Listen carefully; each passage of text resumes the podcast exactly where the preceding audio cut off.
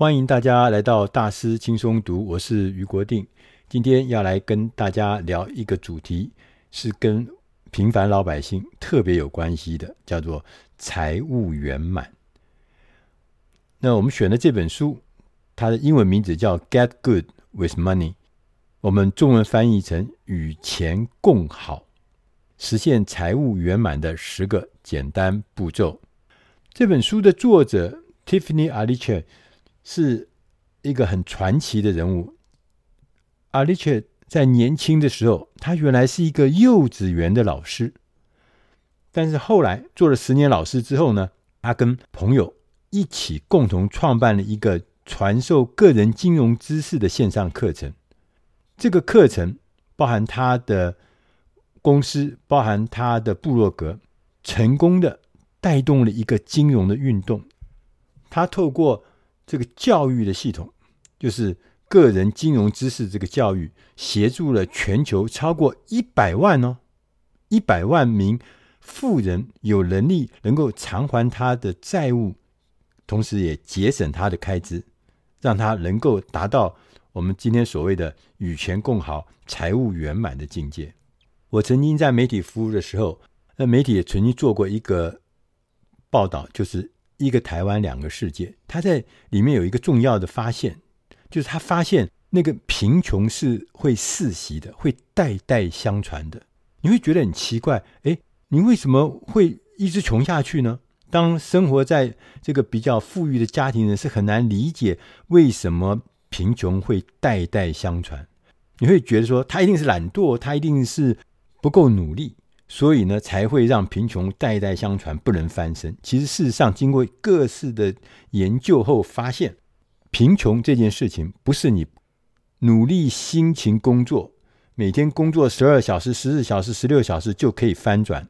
其实，这中间有一个最重要的事情，是我们对于财富、我们对于金钱，我们没有一个好的概念、好的办法。让我们能够重新的调整我们的收入、我们的支出，甚至建立我们自己的翻转的计划。所以，我觉得这本书非常重要。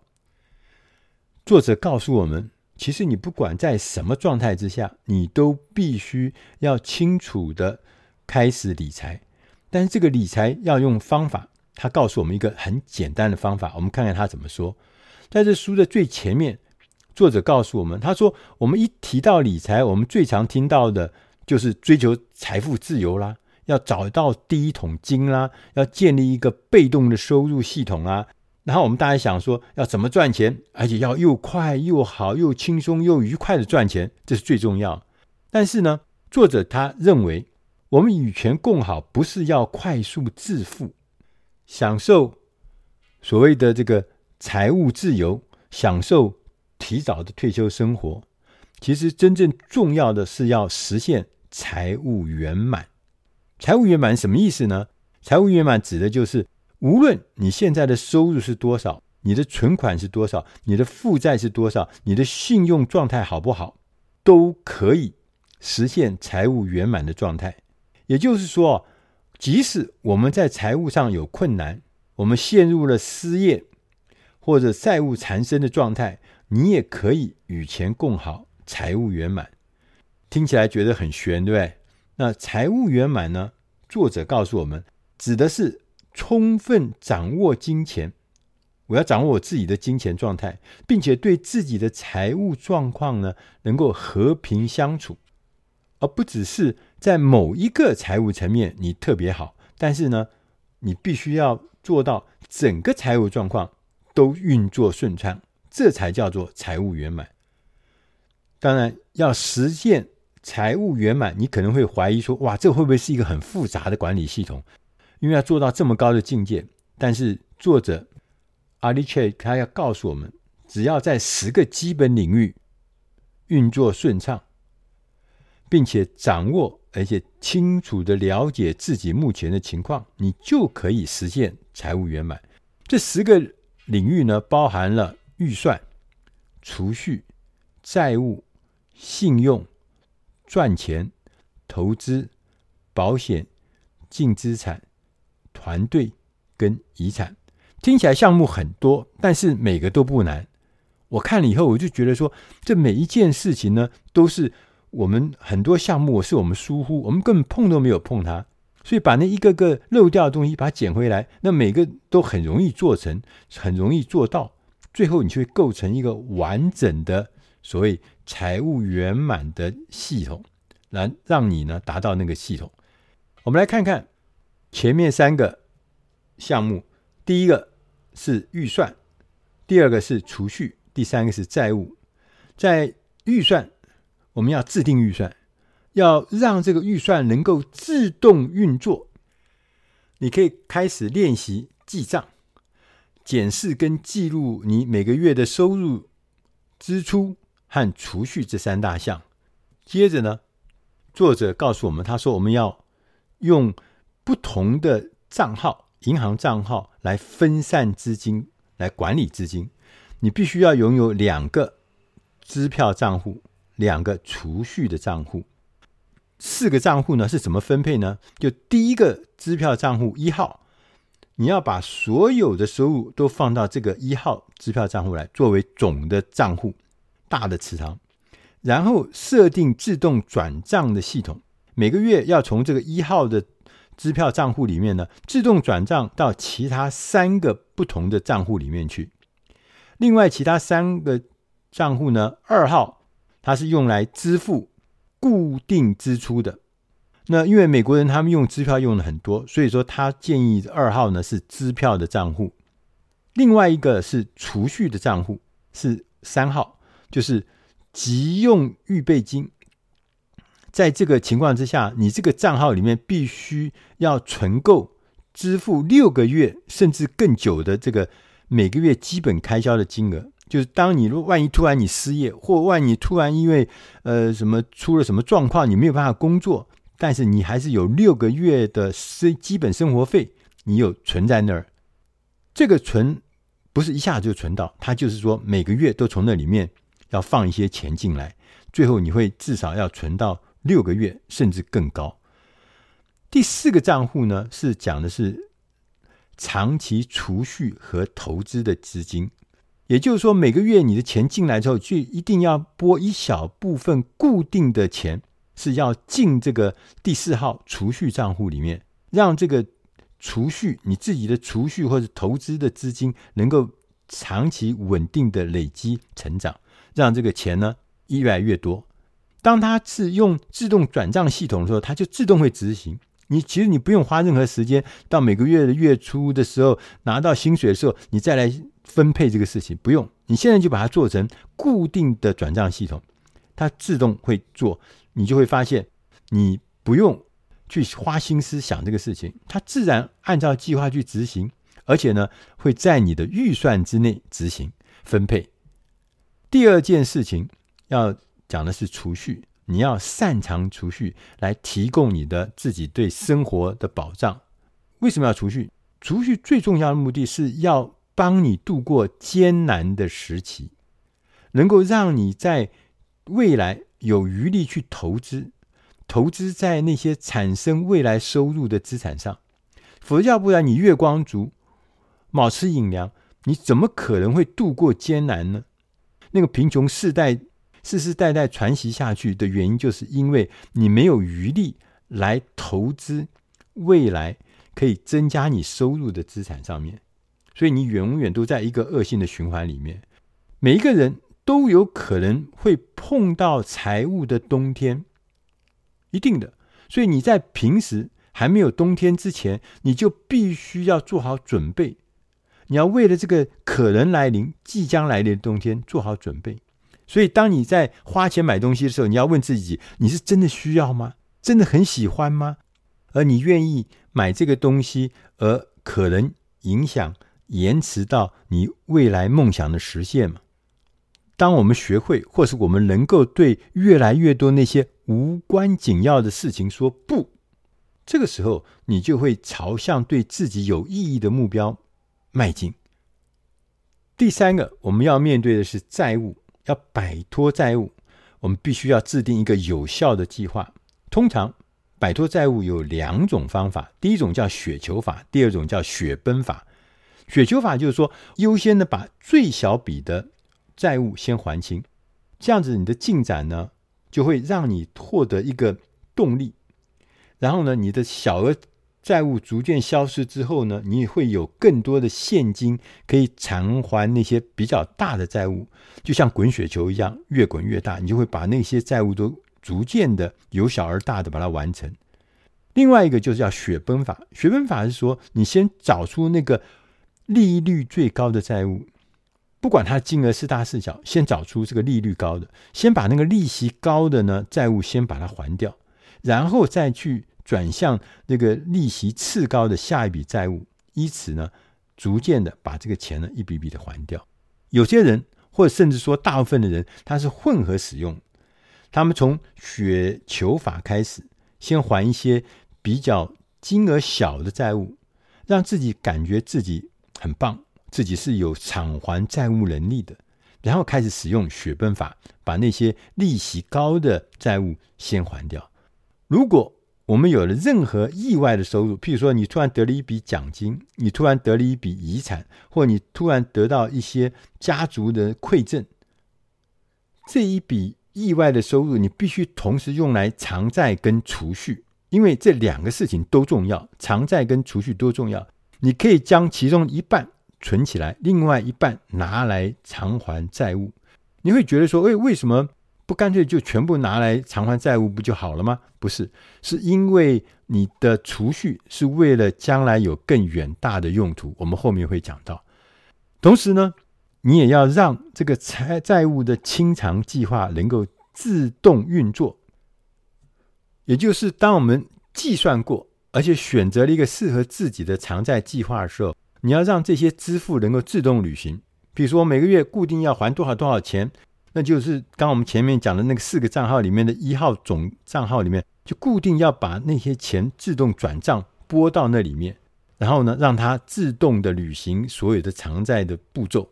所以你就不要每一天、每一个月重新的不断的审视，我这个月要拿多少钱还什么样的事，这样是非常的麻烦。因为我们真正要用到最多精力的，不是在应付这些事情，真正要运用最多精力的是我们要后面讲的如何增加财富。接下来我们要来看看怎么样来增加我们的收入。这有三个项目是信用。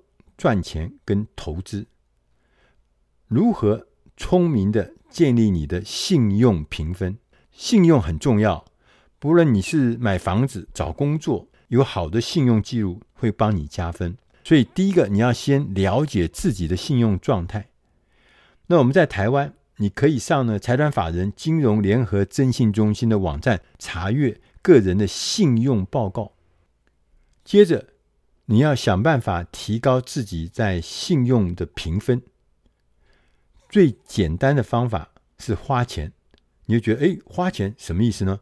在美国，他们的做法是，你每个月使用信用卡给你的额度的百分之三十，你把它用信用卡把它刷卡把它用掉，然后每个月呢，再把这个你所花的钱呢全额还清，然后有借有还，这样子。有借有还，你的信用就会提高，你的分数也会提高。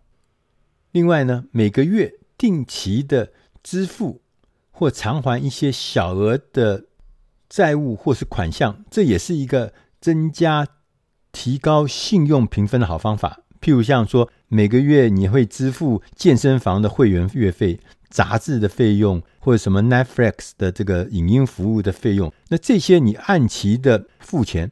也会让你的信用会得到比较高的评分。同时，他也特别提醒我们了，你的信用记录必须是一个长期稳定的状态。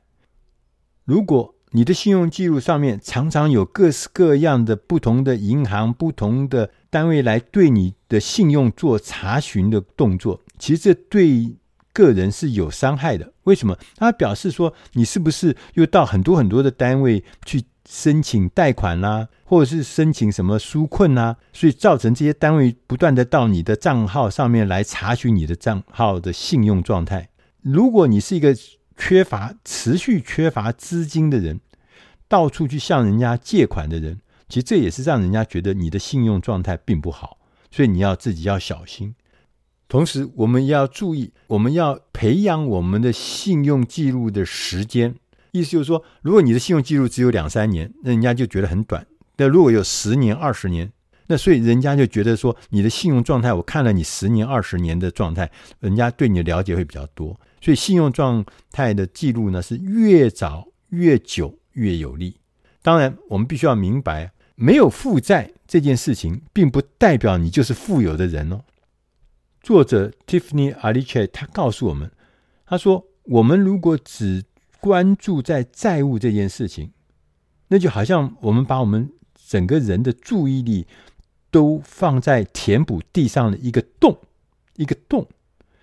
那如果我们专注于财富的增长，那就像是在那个洞里面，我们种了一棵树。所以，我们要把我们所有的精力用在。”偿债上，你可能就会错失对于退休生活或者长期财富的投资。所以你要注意那个洞，还是要注意那个洞里种的那棵树？这中间你要拿捏。第五件事情呢，是赚钱，要学习赚钱，要学习增加收入。我们要挖掘收入，要增加潜力，并且产生额外的收入。在工作上，我们必须要证明你能够为公司赚钱，或是能够为公司降低开销，这个就会增加你的价值，你才有可能会得到更高的薪水。在个人的技能上，你要建立一个有收费价值的副业，而且你表现必须要达到专业的标准，才可能从这个。个人的技能上面得到额外的收入。第六项，投资，我们要像内行人一般的来投资。我们投资是要让自己在停止工作之后有足够的钱来维持目前的生活方式，也就是你现在很满意的生活方式。所以我们必须要持续的投资。但是退休之后要多少的收入才够呢？很多不同的计算的方法。第一种，他说你必须投资达到每年支出的二十五倍。所以，当你退休的时候，你每一年会提取百分之四来当生活费。在一般的经验法则之下，这笔资产将会生生不息，足够你晚年退休之后支运所有的需要。第二种方法是年收入的百分之二十存入退休的账户，那等到你年纪大了，真的要退休的时候，你的退休账户里面就有足够的生活费。第三种是要存够年收入的十二倍，就是你现在假设一年赚一百万，那十二倍意思就是你要存一千两百万。作为你退休后生活的基金，无论怎么样，哪一种方法都可以。但是你要先设定好一个目标，尽快的呢开始进行这个退休储蓄跟退休投资这件事情。随着你慢慢的，你的收入会增加，你你投入的这上面的分量资金会越来越多。你就会越来越达到我们刚刚讲的，就是说你退休之后的生活得到确保。最后呢，我们要来谈四件事情，分别是保险、净资产、财务团队跟遗产。第七项，保险，我们要善用保险来管理我们的风险。保险这件事情是很奇妙的，为什么呢？因为在我们不需要动用它的时候，我们觉得这个保险每年我们在付钱，或每个月我们在付钱，觉得好像有点浪费的感觉。但是真的发生状况的时候，你反而就会希望说：“哎呀，当时希望我们这个理赔或我们投保的金额、理赔的金额是足够的。”所以，保险是一种风险管理的工具。你先付一点小的代价，你会换来一个大的安心。所以呢，你必须要购买健康保险。当在台湾，因为全民健保，所以我们已经都支付了全民健保。不管你是有工作或者没工作，都有全民健保。我们只要付到很小的钱就够。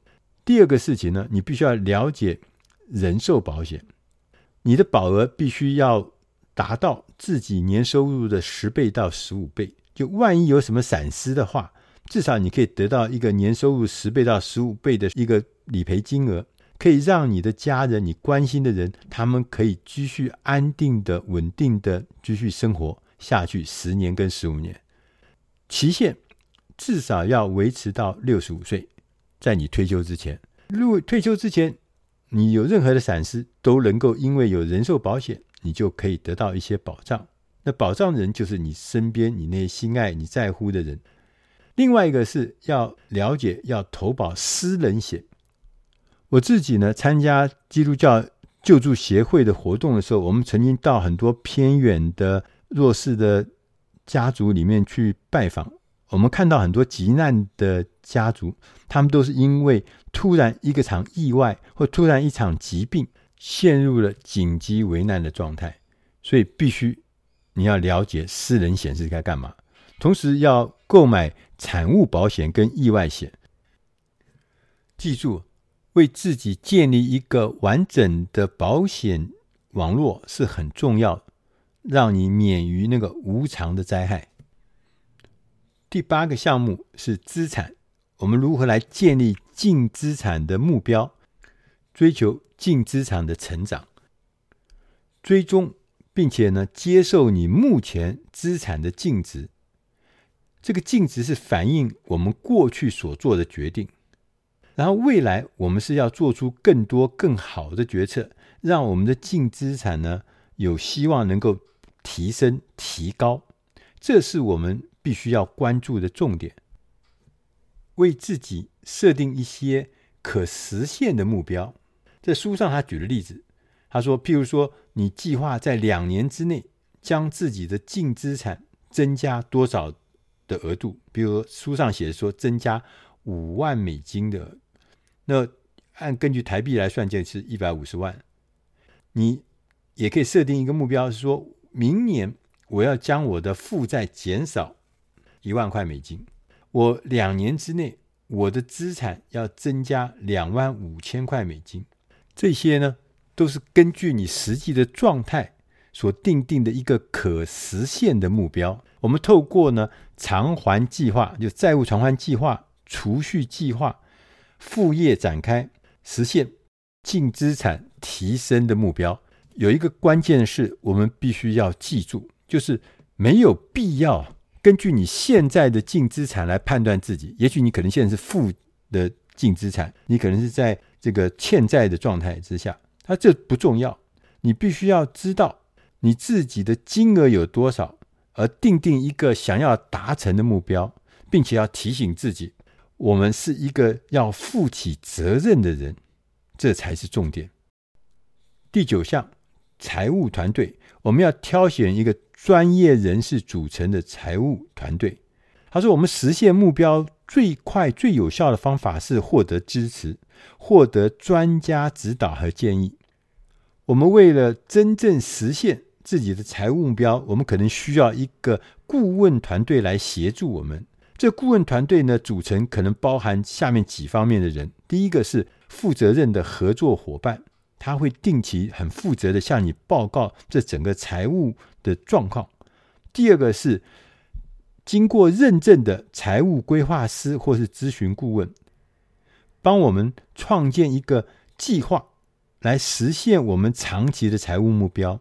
同时呢，这个规划师或者咨询顾问呢，能够亲自参与执行。大家要知道，网络上啊，现在还有各式各样的机器人的财务顾问，这也是可以搜寻看一看，因为它是用大数据、人工智慧的方法来帮你做一些演算法，做一些财务的计划。第三个，你必须要有的团队的人是注册的会计师，他可以帮你完成，譬如说纳税的申报啦，还有。如何节税啦，这都是很重要。第四个是遗产规划律师，你要协助来帮忙处理所有有关于这个财务上面的基本法律的问题。第五个是值得信赖的保险经纪人。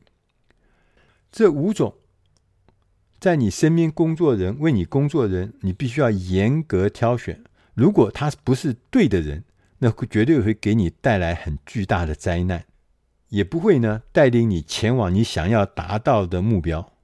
所以这件事情非常重要。第十个项目是遗产，留下遗产要做聪明的遗产规划。财务圆满的最后一步是弄清楚你想要留下什么样的遗产。我们看过太多的例子，甚至包含自己家族里面去看到，当时遗产这件事情没有搞得很清楚，没有搞得事先规划明白，最后呢都会带来很多不必要的巨大的冲突。在我们还在的时候，我们要表明，当自己不在人世的时候，你希望如何保护和帮助所爱的人。这个遗产规划呢，同时要必须定期的更新，大概每五年要做一次更新。我们永远不会知道未来会发生什么事情，所以说事前确保要完成所有的程序，签署所有的法律表格，同时呢，将它归档到一个应该摆放的地方。一个良好的遗产计划通常包含了几个项目，第一个项目是要列出受益人。第二个，要明确的表示希望为那些未成年的子女或是有特殊需要的家人做什么事，要讲清楚、说明白。第三个，要把这些事情呢写成遗嘱，同时呢完成法律的公证。第四个呢，要准备一份生前的遗嘱跟授权书，要指定一个人可以来决定未来你老的时候或你生病的时候的。医护处置原则。第五个，你要记录好你偏好的长期护理计划。你要指定将来谁何处照护你，同时要注明如何支付你的长期护理费用。第六个，成立生前的信托。这信托呢，可以确保你的遗嘱顺利的执行。